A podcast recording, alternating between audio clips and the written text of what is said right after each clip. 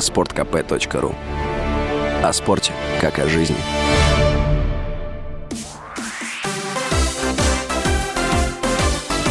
Новости спорта.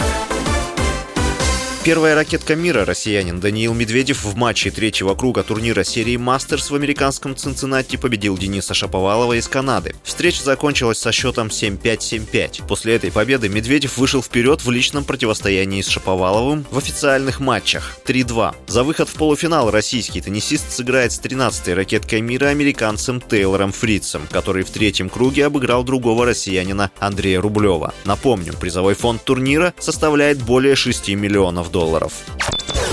Глава Формулы-1 Стефана Доминикали исключил проведение этапов в России. Об этом сообщает немецкий Бильд. «Мы больше не будем вести с ними переговоры», — заявил Доминикали. По его словам, это решение не будет пересмотрено. 3 марта стало известно, что Формула-1 расторгла контракт на проведение Гран-при России. Соглашение было рассчитано до 2025 года. Соревнования начали проводиться с 2014 года.